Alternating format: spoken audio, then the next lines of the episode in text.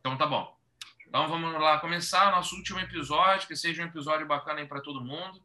Fechar a conta aí do nosso Open Bar de 2020. Bora nessa.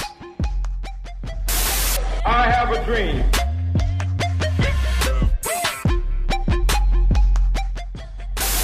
one small step for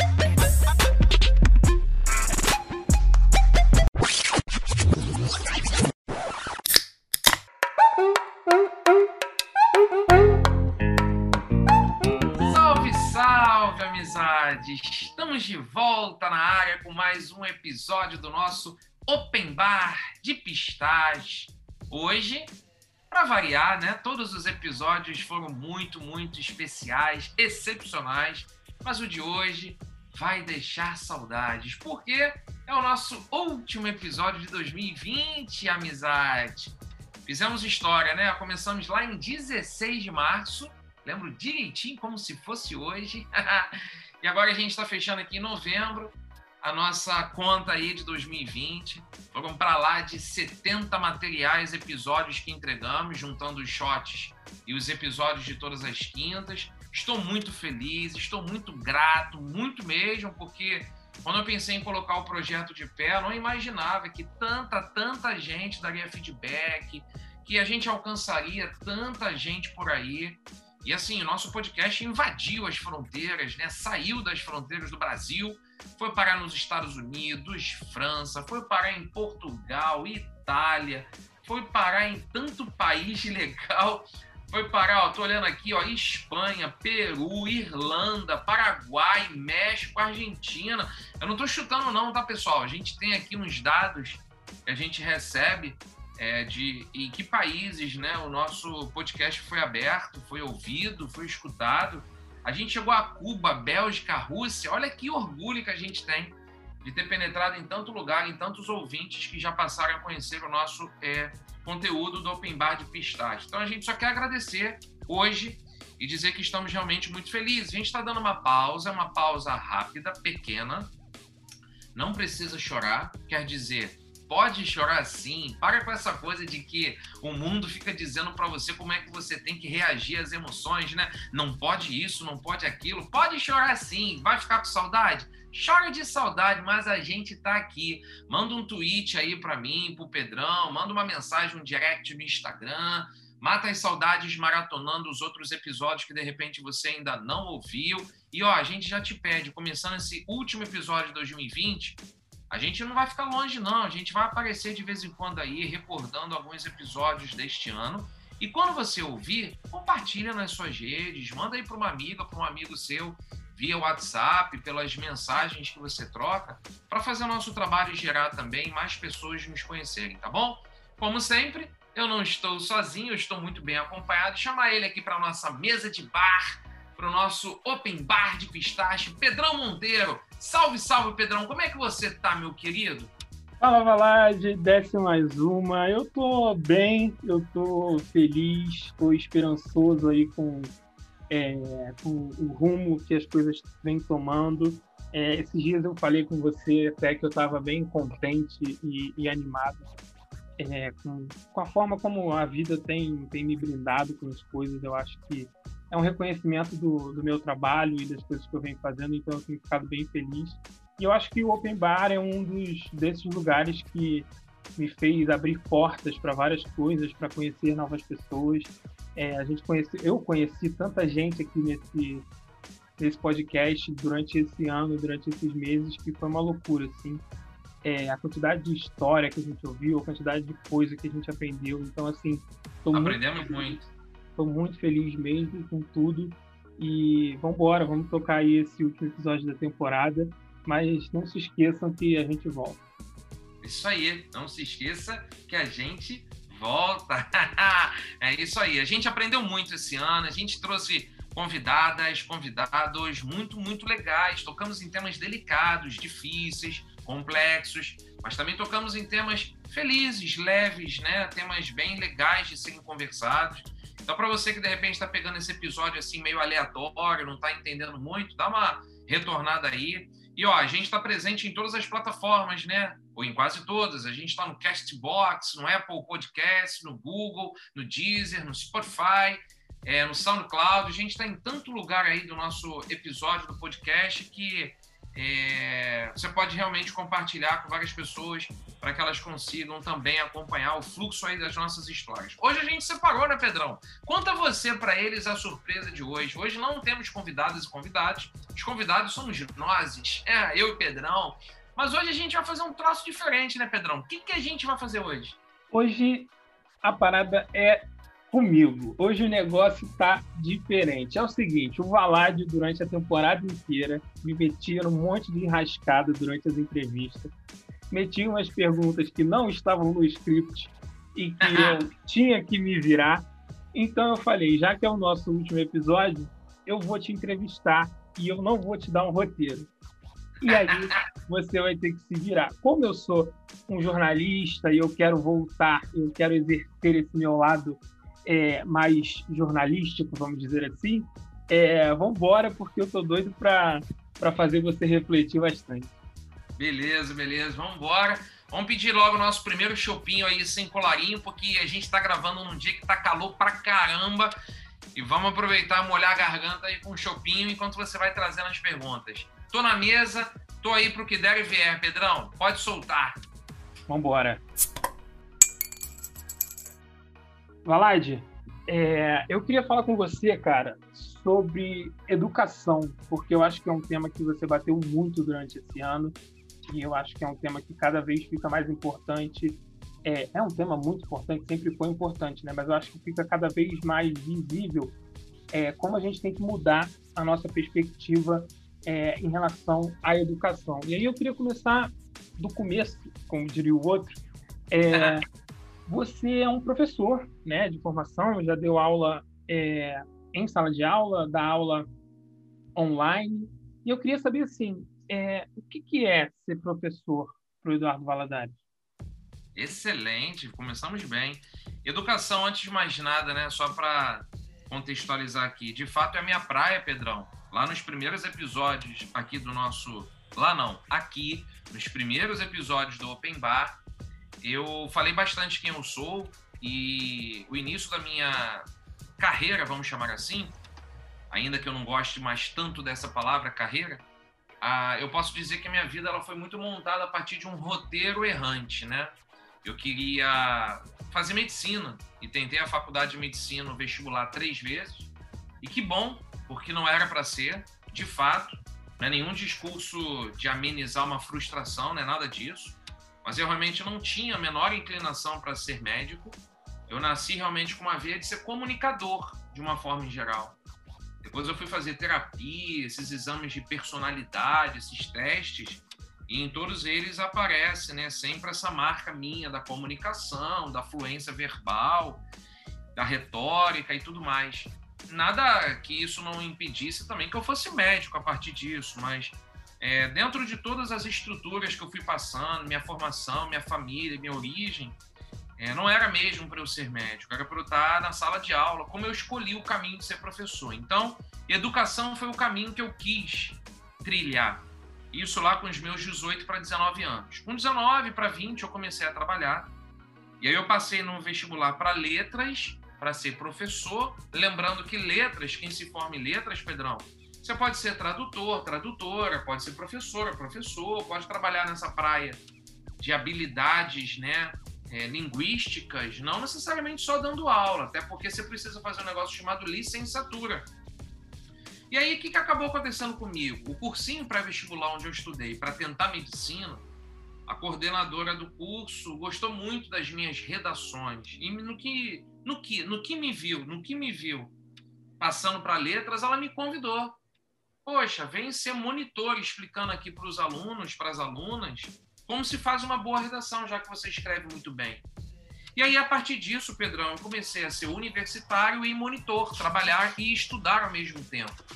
E aí, logo depois, pintaram oportunidades, professores doentes, professoras que precisavam de substituição, eu comecei a dar aula. Eu gosto de contar essa história desse jeito, porque o meu início foi um início, um roteiro meio errante Eu não fui aquele cara que esperei fechar a faculdade depois de quatro, cinco, seis anos e aí sim começar a dar aula. Eu dei aula mesmo sem estar ainda formado, sem nunca ter sido treinado pela faculdade, como se dar aula. Foi muito bom, foi muito bom esse processo, meio que assim, me jogaram, entre aspas, né? me lançaram na sala de aula meio que no susto, olha, a professora está passando mal, me acordavam quatro e meia, cinco da manhã, tu tem que estar tá em sala sete da manhã em tal lugar. Eu morava longe na época, eu vim do subúrbio do Rio de Janeiro, Cascadura, aí eu tinha que estar tá em sala de aula com a aula preparada. Eu ia no trem, em pé, com o livro aberto, preparando a aula, entrava na sala de aula de algum jeito, substituindo lá a professora, o professor que tinham passado mal. E eu sou muito feliz por isso. Então, assim, meu conceito de professor mudou muito, Pedrão, preciso admitir.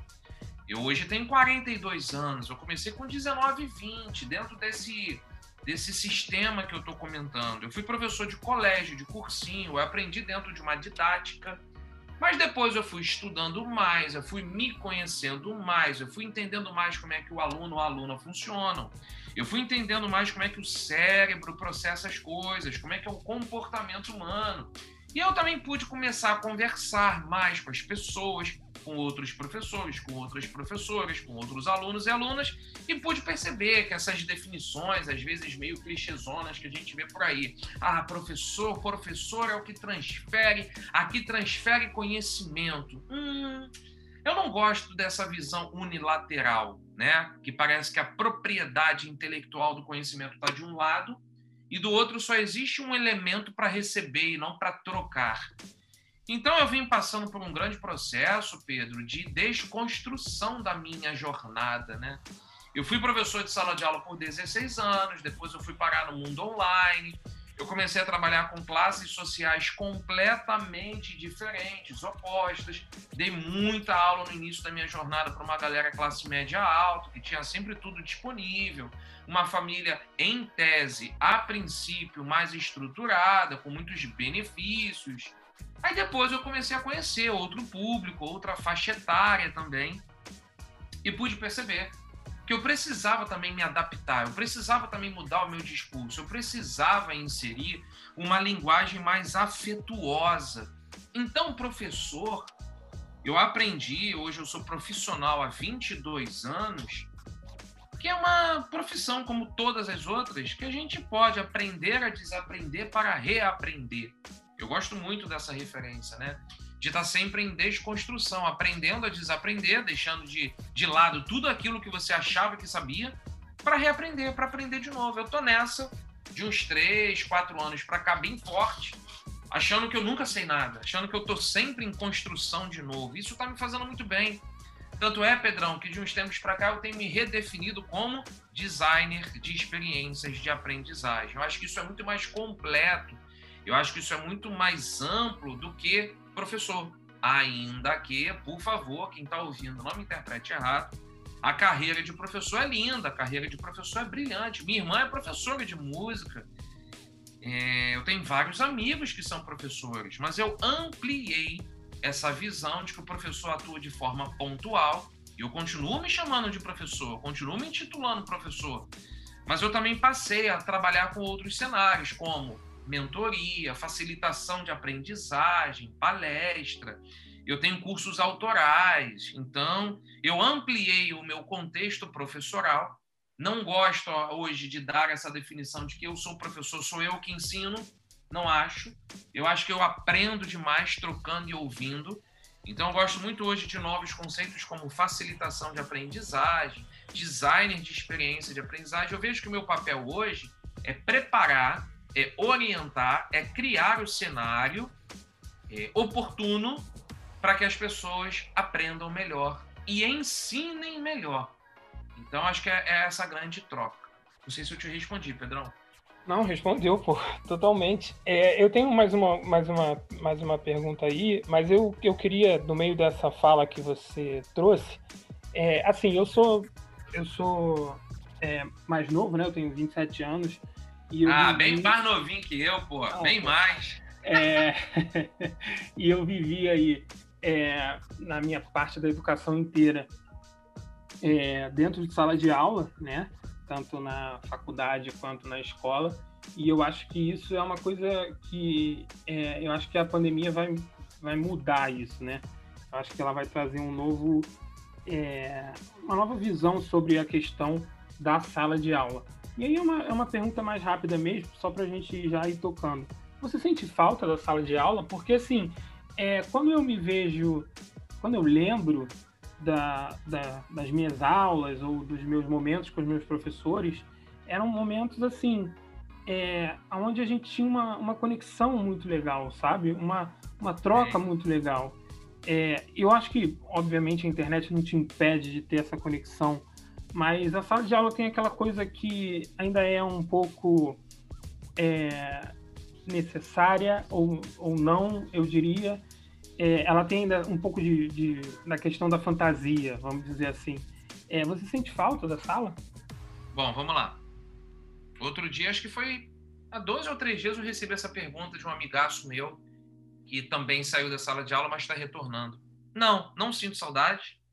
É, eu vivi 16 anos intensamente dentro da sala de aula, dando muitas e muitas aulas. A minha experiência dentro da sala de aula foi muito intensa, né? Foi muito hardcore, assim. Eu era professor de dar 50 tempos por semana. Isso para uma carga de um professor, Pedro, é uma quantidade muito grande.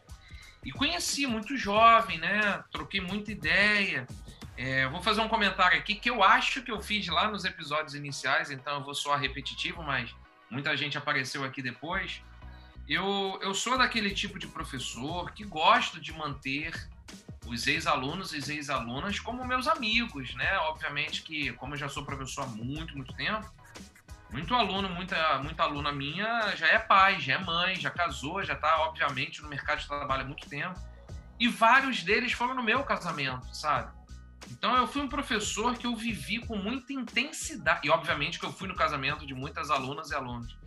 É, eu vivi com muita intensidade a sala de aula.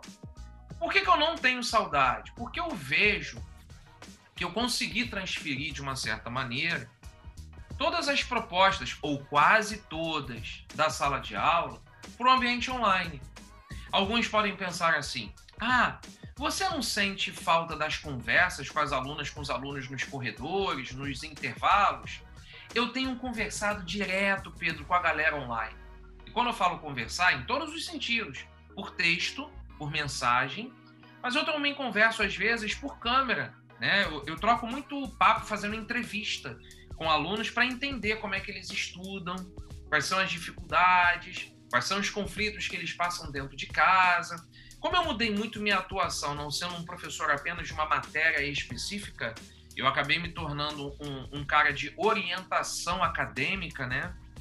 Então eu acabo tendo que trocar também muito papo com os alunos para conversar sobre a coisa do comportamento, da rotina, dos hábitos, dos conflitos, dos prazeres, dos não prazeres tão fortes assim ao estudar, ao aprender e tudo mais.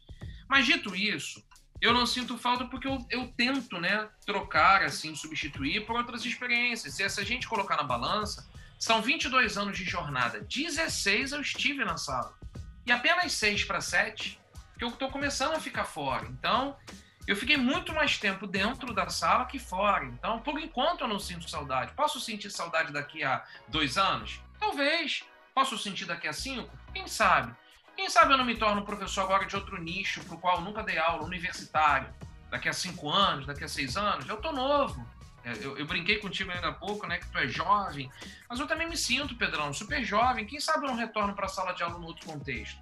E hoje eu estou dando tanta aula online que os alunos, eu não vejo os alunos, mas eles me veem. Então eu sinto muito a energia trocada com os alunos via chat, via mensagens e tal. E por último, alguns ainda podem perguntar assim: ah, mas o afeto, o abraço, aquele sorriso, aquele olhar do aluno, da aluna, quando você explica um conceito, dá uma. Mas é que eu mudei muito, sabe, Pedro? Eu acho que isso sim faz falta, o contato humano. Eu sou muito esse cara do abraço, do beijo, do carinho, do afeto, sim. Mas, Pedrão, é, tem outras maneiras da gente substituir isso. Tem outras maneiras. E eu também acho que eu, eu não gosto de criar essa dependência, né? No sentido de o aluno só aprende quando eu estou ali do lado dele. Como eu gosto tanto de bater na tecla da autonomia, Então eu vejo que, de uma certa maneira, eu também desenvolvi muito isso em mim e nas alunas e nos alunos. Eles saberem tocar os seus passos, independente de quem está ali guiando. Acho que essa coisa da independência e da autonomia são pilares aí fundamentais para a gente desenvolver também melhores estudantes. Acho que é isso. É, eu acho que você falou sobre a questão do tempo de, de trabalho, né? É porque eu acho que a gente ainda tem uma visão é, muito é, antiga, né? Ou muito. A gente está acostumado, né? Até a gente se adaptar, eu acho que é, é uma, é uma mudança que exige um certo tempo. E aí eu queria vir para outro lado sobre uma palavra que você falou tanto na sua primeira quanto na sua segunda resposta. É, eu, eu acho que eu nunca contei isso aqui, mas eu repeti o segundo ano do ensino médio. É, e e para mim, eu lembro que na época, cara, foi assim: acabou meu mundo, eu não vou ser ninguém, é, eu não vou mais, ninguém vai me contratar para trabalhar, e, enfim, aqueles pensamentos de jovem que, enfim, é, você fica muito, muito tenso porque perdeu um ano e você acha que seu mundo vai acabar com, com isso. E eu lembro que na época é, eu tive um professor de química, o Anderson, eu odiava química, cara. eu odiava, odiava, eu tinha muito problema com química.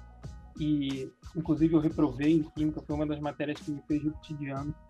É, mas só que eu gostava tanto dele, cara, eu gostava tanto dele que é, quando eu fiz de novo no colégio, eu fiz questão de, de falar para ele que uma, uma das razões pela qual eu fiz de novo o segundo ano, porque eu poderia ter ido para um supletivo e ter ido seguido para a faculdade, mas eu quis fazer de novo, porque na minha cabeça se eu não tinha conseguido é porque tinha alguma razão, então eu tinha que fazer de novo.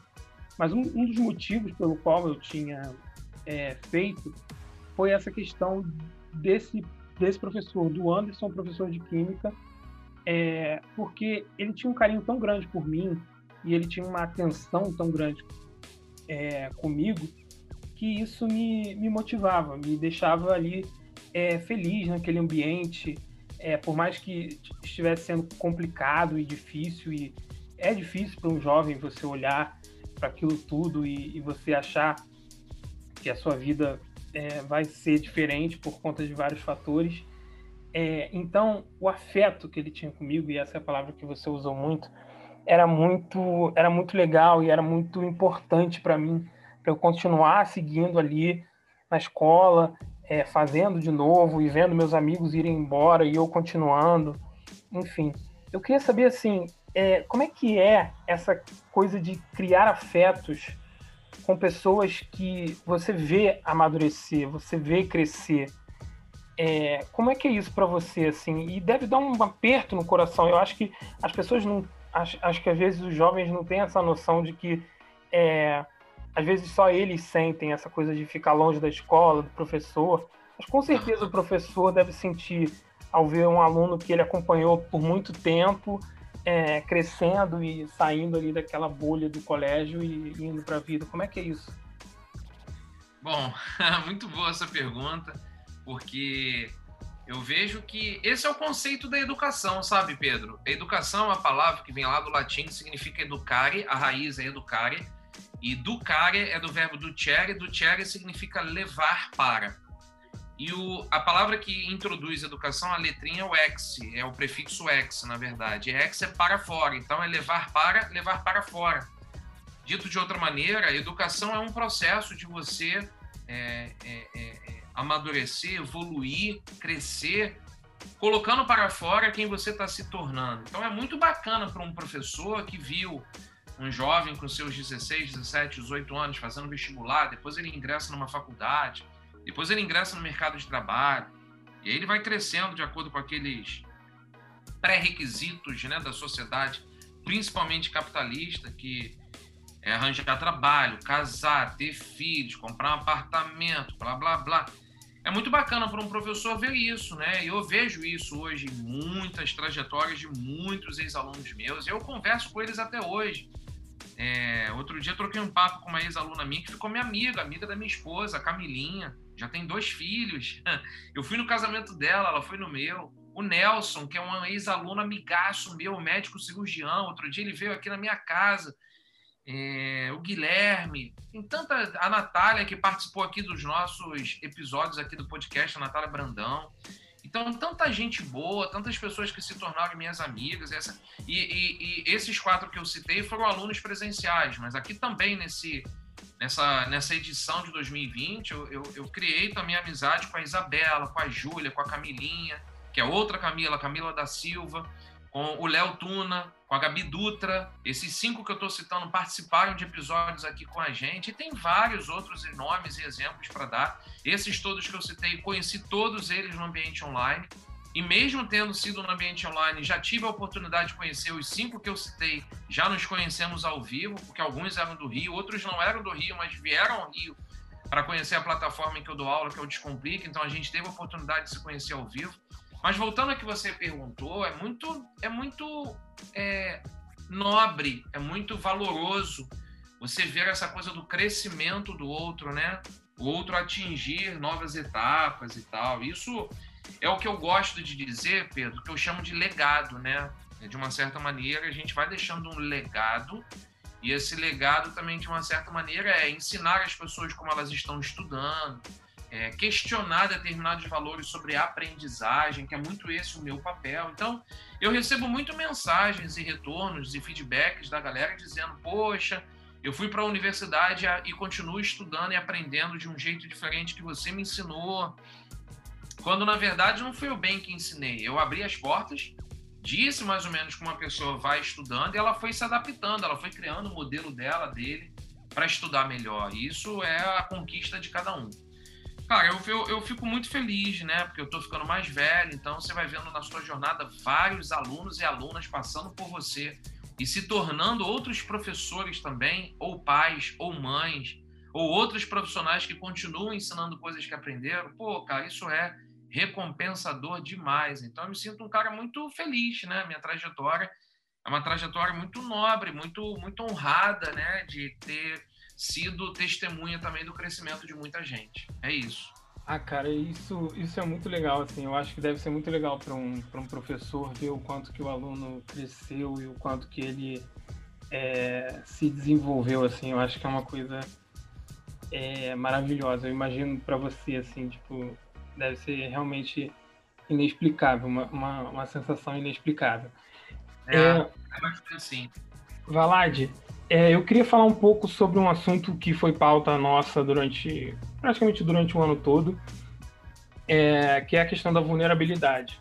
Uhum. E, e, eu acho que a vulnerabilidade, eu acho que eu aprendi muito com você que ela é muito importante, principalmente para gente é, quando a gente está falando em educação. Eu acho que uma palavra legal relacionada ao que você falou é expandir os horizontes, né? Expandir a mente e, a, e as ideias é, eu acho que ela ela traz muitos muitos benefícios para gente. E, e eu queria saber assim como como é que foi essa sua jornada com a vulnerabilidade? Como é que está sendo nesse momento mais difícil? E o quanto que a vulnerabilidade está presente no seu trabalho? Perfeito perfeito. Muito boa até porque se eu me coloco, né, Pedro, numa situação de que eu quero falar dessas duas principais palavras que nós começamos o episódio e essa agora, que são educação e vulnerabilidade, é muito legal justificar isso. A sua pergunta, mais uma vez, muito boa. Estou me sentindo muito à vontade com as perguntas que você está trazendo, estão me deixando bem feliz. É... Vulnerabilidade, é... muita gente associa essa palavra às fragilidades da vida, né? Então você fala que uma pessoa é vulnerável é porque ela é frágil. O que, que acontece? Não é bem isso. Essa palavra ela pode significar tanto a coisa, sim, dos fracassos, das tristezas, das dificuldades, mas também das nossas potências, das nossas qualidades, sabe? Então é muito importante a gente também reconhecer que nós temos as nossas fragilidades e nossos defeitos, nossas imperfeições, nossas, nossos medos e, e não querer bancar o forte, a forte o tempo todo. Foi isso que foi acontecendo na minha vida, na minha jornada.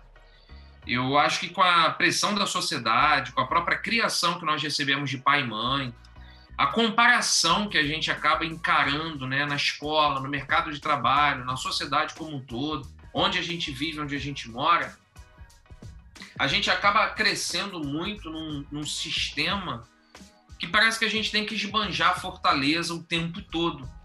E eu não consegui esbanjar fortaleza o tempo todo. Eu sou eu, eu sou natural, eu tive minhas perdas, minhas quedas, meus erros, meus fracassos, minhas escolhas erradas, né?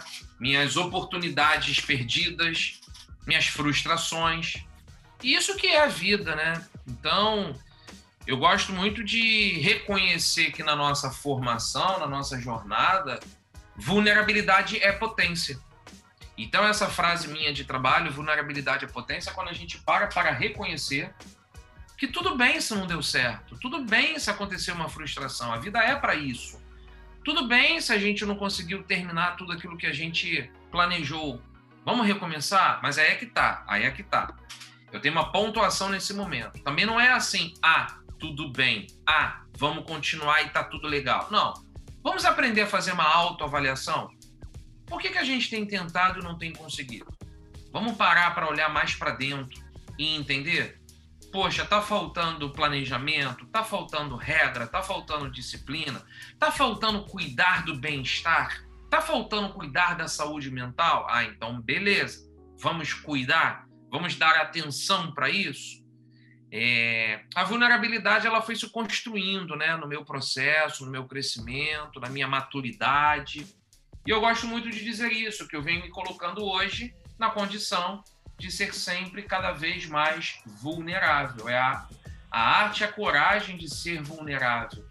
E isso significa a arte o apetite de correr riscos. Né? A arte o apetite de. É, vamos mergulhar de cabeça e se não der certo, tá tudo bem? É, vamos mergulhar de cabeça para vivenciar todas as experiências possíveis sem muito melindres sem muito receio de, hum, será que que, que o outro vai achar? Tem uma analogia, uma imagem, Pedrão, que eu acho que funciona muito nessa hora, que é a tal arena da vida, né? Se jogar na arena da vida é meio isso. Vamos fazer um podcast e vamos ver o que, que vai dar no podcast? Vamos criar um trabalho tal, vamos entrar num relacionamento humano, vamos criar uma relação assim, assim e ver no que vai dar. Mas vamos também cuidar disso, vamos planejar, vamos regar, vamos nutrir, vamos abastecer, mas se alguma coisa der errado, acontece. É isso. Mas eu não vou ficar aqui muito preocupado de entrar na arena da vida com quem está na arquibancada. Será que a galera vai gostar do meu conteúdo? Será que a galera vai criticar e dizer que poderia ser melhor? Claro que poderia ser melhor, sempre pode ser melhor. Mas eu estou fazendo do jeito que dá, do jeito que dá, do jeito que posso, do jeito que eu consigo. E é isso, né?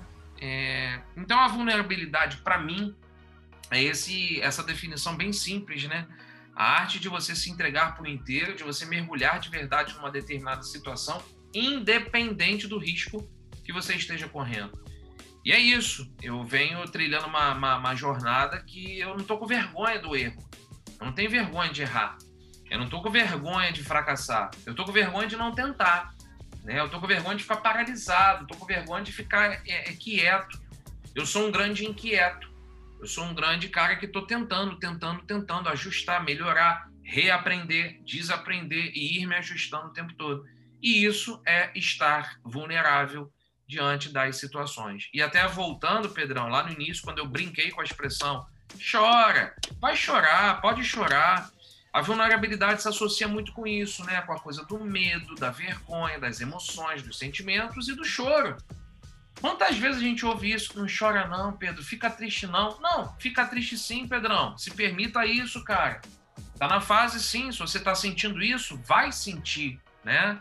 Eu acho que a gente é muito é, é, estimulado a tolir as nossas emoções. Que troço chato. Não chora não, fulano. Não, chora sim, ciclano. Bora sair, bora distrair para parar com essa tristeza. Por que, que eu tenho que parar com essa tristeza? Não, eu não vou sair porque eu estou justamente afim de ficar em casa na fossa chorando, porque estou me permitindo a isso, né? Chorar é transbordar, e às vezes o choro, a gente acabou crescendo muito com essa cultura ocidental de que o choro está associado à tristeza. Eu posso estar chorando de alegria, eu posso estar chorando por uma reflexão, e tá tudo bem, e tá tudo legal chorar. Acho que essas limitações, esses freios, essas ponderações e cerceios já passamos dessa fase. Então, ser vulnerável é se permitir a chorar, a se entregar, a ser de verdade quem você é e o que você de fato está sentindo. É isso. É, eu acho que ser vulnerável não, não significa ser fraco, né? Ser vulnerável significa estar aberto ao, ao, que, ao que a vida tem para te dar, independente de ser bom ou ruim. Eu acho que é muito importante isso. E, e essa sua última fala me lembrou muito o episódio da Lucila, é, onde a gente falou sobre o Divertidamente, que tem muito essa questão, né? O filme da Pixar que traz muito essa questão de você é, entender que a tristeza faz parte de você. É, você tem que incorporar ela e, e saber lidar com ela. Ela, ela vai estar com você e ela pode te ensinar muita coisa. Então, é, você tem que aprender a estar com ela. Outra coisa também que você falou. Exatamente, aprender a estar com ela, isso aí. Isso. Essa expressão é muito boa, aprender a estar com ela. Outra coisa que você falou muito também durante essa temporada, e eu acho que a gente entrevistou é, pais incríveis e mães incríveis, é, foi a sua vontade de ser pai. E, e, eu sinto que isso é algo que você tem muito, essa vontade muito forte em você. E, e eu queria saber, assim, eu acho que você vai ser um pai sensacional. É, ah. e, e, eu queria saber, assim, é, qual você acha que é o, o ensinamento ou, ou algo que você eu acho que isso é algo que não tem muito controle, né? Você olhando assim, mas que você imagina que você é, passaria para o seu filho que, ou que você gostaria de passar é, um ensinamento sobre tudo que você já viveu na vida, assim, algo que você é, mostre para ele que relacionado a tudo isso que você já falou sobre vulnerabilidade, sobre tristeza, é, sobre estar na arena da vida, sobre educação, é, o que, que você acha que você vai passar para o seu filho? Perfeito, perfeito. Eu vou passar muita coisa que eu fui aprendendo, tanto de certo quanto errado, né? Aprender é isso, aprender está muito ligado ao que você fez certo, fez errado. Mas como em geral, Pedrão, o processo de educação, principalmente no que diz respeito à criação de um pai e de uma mãe, eu vou tentar resgatar muita coisa que eu vivenciei quando filho, que eu não gostei, para que eu também não faça o mesmo com meu filho para que ele não goste, ou com a minha filha para que ela não goste. Então, eu hoje defendo seis pilares muito fortes na minha jornada. Os seis pilares são a liberdade, a autenticidade, a verdade, o entusiasmo, a coragem e a ousadia. São esses seis. E todos esses seis eu fui aprendendo sozinho ao longo do tempo. Eu estou hoje com 42 para 43 anos. Deixar um, um, uma indireta ou diretona aí para todo mundo que está ouvindo. Eu faço 43 dia 28 de novembro, ok? Mas não conta para ninguém, não. Então, se lembrar, me dá parabéns aí que eu acho legal, eu gosto. 28 de novembro. 28 de novembro? 28 de novembro faço 43, cara. Junto com a minha mãe, cara. Olha aí, descobrimos isso agora. Olha Mesmo aí. dia. Mesmo dia, 28 de novembro, 43 aninhos, na pura flor da idade. É isso aí. Mas o que eu dizia é que nesses 42 para 43 anos, eu aprendi muito essas seis palavras. Eu acho que a principal bandeira que eu quero dessas seis coisas que eu levantei, defender para minha filha, para o meu filho, é ser quem você quiser ser. Eu fui muito castrado e, e, e, e tolhido quando criança, quando adolescente, né? muito na imposição de tem que seguir esse caminho, tem que fazer isso aqui, tem que ser aquilo. E eu não pude ter muito a liberdade da escolha quando mais novo. Nenhum julgamento aqui agora, mas é, isso serviu muito como lição, né? como grande crescimento para mim, de não tolir a liberdade de ninguém. E aí depois eu fui para o exercício de professor, e o olhar professoral, de uma certa maneira, também mexe com a coisa do afeto paternal, maternal. E aí eu, eu resgato muito esses princípios, tanto quando eu fui ensinado como filho, pelo pai e pela mãe, quando depois eu ensinei como professor. Então, o que eu pretendo trabalhar muito com os meus filhos é a coisa da liberdade, deixar ser, é, deixar pensar, deixar fluir, a liberdade de pensamento, a liberdade de criação, a liberdade de ser de fato quem você quer ser. e muito diálogo, né? Muita troca, muita conversa, muita experiência em comum. Eu, essa frase que eu tanto falo, Pedrão, que não é minha, aprender a desaprender para reaprender, eu acho que eu já fiz muito isso na minha jornada, mas acho que eu ainda nem comecei. Quando eu for pai, de fato, é que isso vai ser colocado em prática, né? Então eu vou querer realmente desaprender muita coisa que eu achei que já aprendi com os meus 40 e tantos, 50 anos, e agora vamos desaprender para reaprender tudo de novo? Vamos! Eu acho que é esse exercício que vai ser feito com muita vontade no futuro. Então é isso, acho que é, essa escola da vida, né, do clichêzão que a gente tanto fala, quando a gente se torna pai, se torna mãe, é que a gente realmente coloca em prática e vai exercitar isso pra caramba. Mas o principal valor que eu quero trabalhar é a coisa da alegria de viver, da liberdade de ser quem você é e construir muito diálogo, muita troca, muito aprendizado em comum. Acho que é isso. Ah, sensacional, cara. É muito bom é, ouvir isso e trocar com você. Eu sempre gosto bastante. É, eu acho que a gente já vai se encaminhando para o final aí, mas eu queria saber, cara, de você, o que que você tira dessa experiência de fazer um podcast, de se comunicar, de trazer novas pessoas para falar, para serem ouvidas e ser ouvido também. O que que você mais tirou dessa dessa experiência do podcast? Legal, legal. Foi muito bom eu ter aprendido conceitos novos.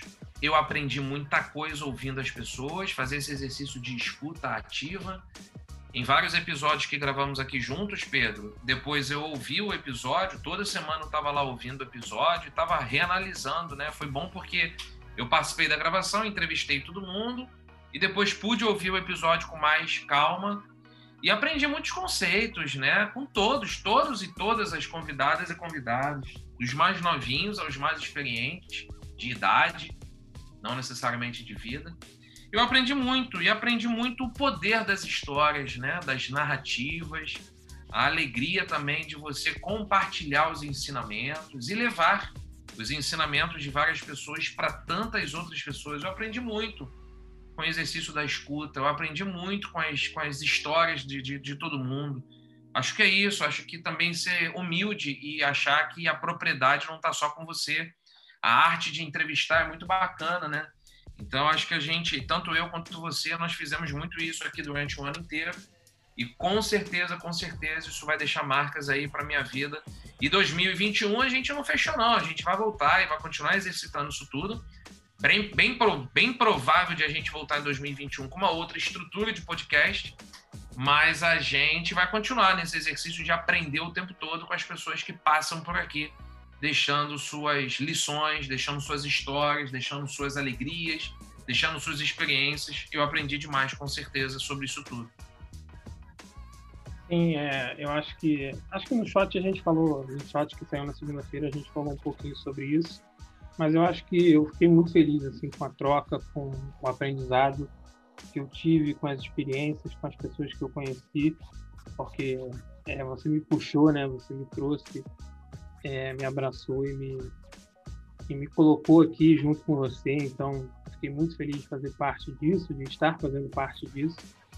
E estou ansioso para a próxima temporada, para o que a gente vai trazer.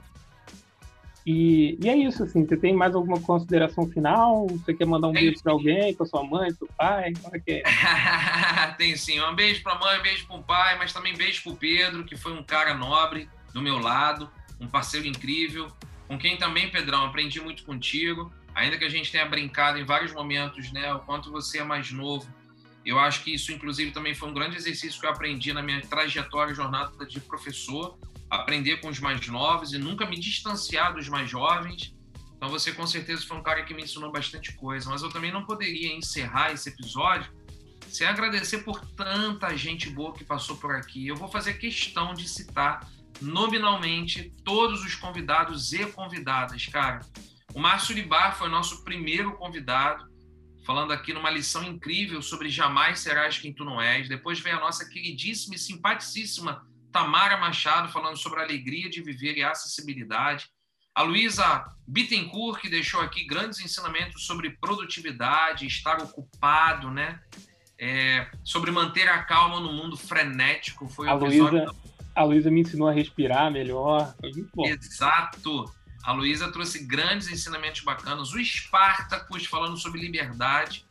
O Spartacus também trouxe coisas incríveis, incríveis conversando aí com a gente. Depois a gente conversou sobre cultura suburbana e empreendedorismo com o Fabrício Oliveira, que também trocou muito das suas experiências. Um episódio que rendeu bastante, que eu aprendi muito, que eu me desconstruí demais, foi o mundo que os homens construíram deu errado com a Bia Ferreira, uma Cara, ativista, esse episódio foi demais. Esse episódio foi um soco na barriga. Então, para a galera que ainda não ouviu, passa depois por lá. Aí veio o Tamer, que é um mestre incrível na minha jornada. Ouça seu coração, seja, seja vulnerável. Depois veio o episódio com a Amara, travesti, feminista e bora aprender literatura, falando muito sobre muita coisa de luta, de resistência. Ela deu uma aula incrível também de simpatia. Depois veio. É, a gente falou bastante no episódio que foi mais coletivo. Então a gente trouxe no episódio a, a presença da Isabela Fernandes, da Gabi Dutra, da Júlia Muniz, da Camila da Silva, do Léo Tuna. Foram cinco jovens aí com quem a gente conversou. Depois a gente falou com o Fabiano Barcelos, que é um médico, mas que deixou o consultório para viver mais de um episódio aí de empreendedorismo. Depois a gente trouxe é... na ordem aqui, foi o Pedrinho Salomão, depois do Fabiano. Foi esse? Foi, foi, foi, foi. Foi. Eu, o, e o Pedrinho é, é uma, é, uma, é uma história curiosa, né? Que a gente gravou duas vezes. Duas vezes. Um problema gente técnico. Teve um problema técnico com o Pedrinho, perdemos o episódio dele. Foi o único, né? De todos esses foi episódios o único que, a gente teve problema técnico. técnico. E depois a gente entrevistou a Laís, que é uma gente finíssima, Laís Vargas, super especialista lá no, no, no LinkedIn. Depois a gente conversou com duas pessoas no mesmo episódio, que foi a Nira Bessel e o Gustavo Brito. Depois a gente veio com a história da depressão, que foi o episódio com você, Pedrão, você sozinho.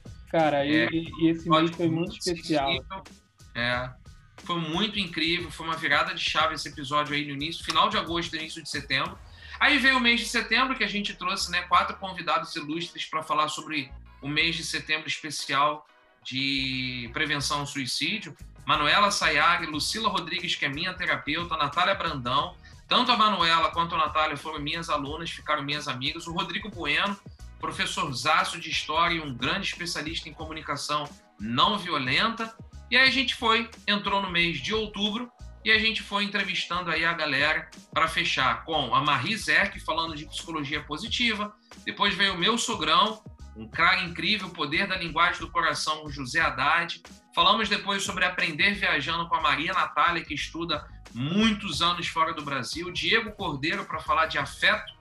Depois a gente entrevistou a Patrícia Menegoto para falar das experiências e das conexões.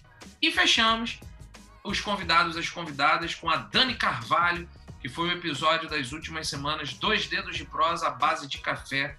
Foi muita gente boa e a gente aprendeu demais.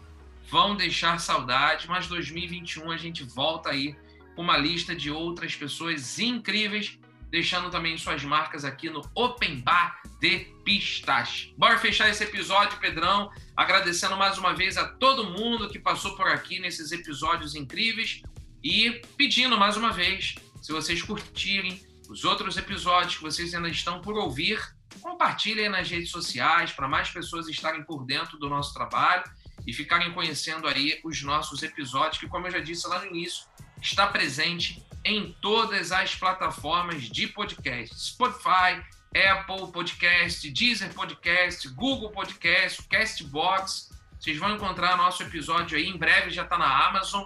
Vocês vão ver aí o Open Bar de Pistache em muitos lugares compartilhe que vocês vão estar fazendo aí uma ajuda, um bem muito grande para mim e para o Pedrão. Pedrão, vamos falar de novo, é, de novo não, nós vamos falar pela última vez em 2020. Bora fechar a conta e passar régua para a gente se despedir desse ano. Pedrão, você quer falar alguma coisa, meu querido?